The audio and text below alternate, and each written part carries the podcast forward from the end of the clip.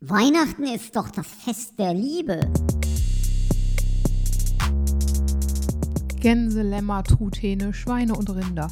Die Schlachtzahlen, mit denen die weihnachtlichen Teller gefüllt werden, gehen allein in Deutschland in die Millionen.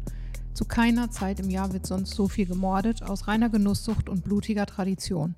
Ein Fest der Liebe? Wohl kaum. Und damit Hallo zu Faule Ausreden. Wir schauen pünktlich zum Weihnachtseinkauf einmal darauf, wie sich der Konsum gequälter und getöteter Tiere eigentlich mit dem christlichen Gedanken dieses Fests verbinden lässt.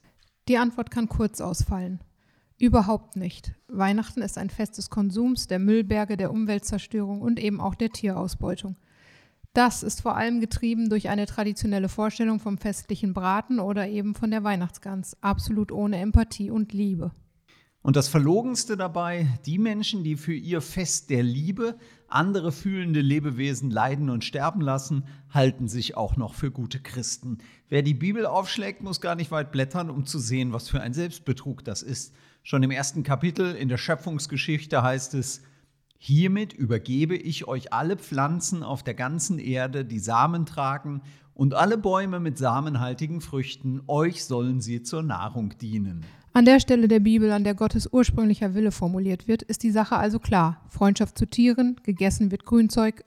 Erst später, nachdem die Menschen ihren verkommenen Charakter gezeigt haben, geht es auch um Fleisch in der Ernährung. Ja, und selbst bei den Propheten wird später noch der Tierfrieden als Idealbild beschrieben. Bei Jesaja alle leben friedlich zusammen, so sollte es eigentlich sein. Wer also nicht darauf schaut, mit welcher herbeigebogenen Begründung der eigene unmoralische Konsum noch irgendwie gerechtfertigt werden kann, sondern Weihnachten als Fest der Liebe und der christlichen Tradition wirklich im Sinne seines Gottes, sofern man denn an einen glaubt, feiern will, der lässt ganz klar die Finger von tierischen Produkten.